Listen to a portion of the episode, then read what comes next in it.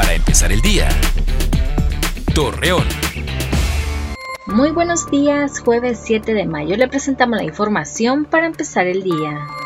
Derechohabientes del Liste de Torreón manifestaron su inconformidad luego de esperar por algún tiempo a las afueras de la clínica para que fueran informados por el personal del hospital que solo podrían ingresar cierto número de pacientes.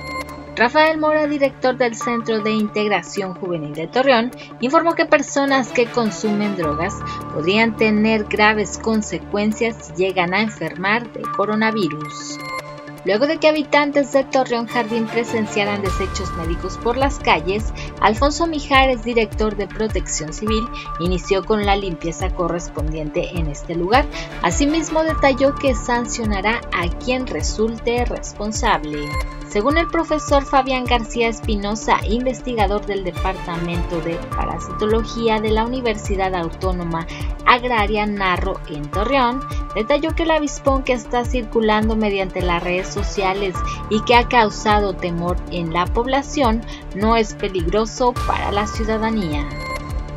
Hoy se conmemora el Día de la Minería y esta actividad consiste en emplear los recursos minerales que ofrece la corteza terrestre para que sean utilizados en las necesidades del ser humano.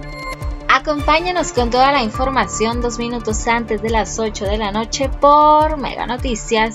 Para empezar el día, Torreón.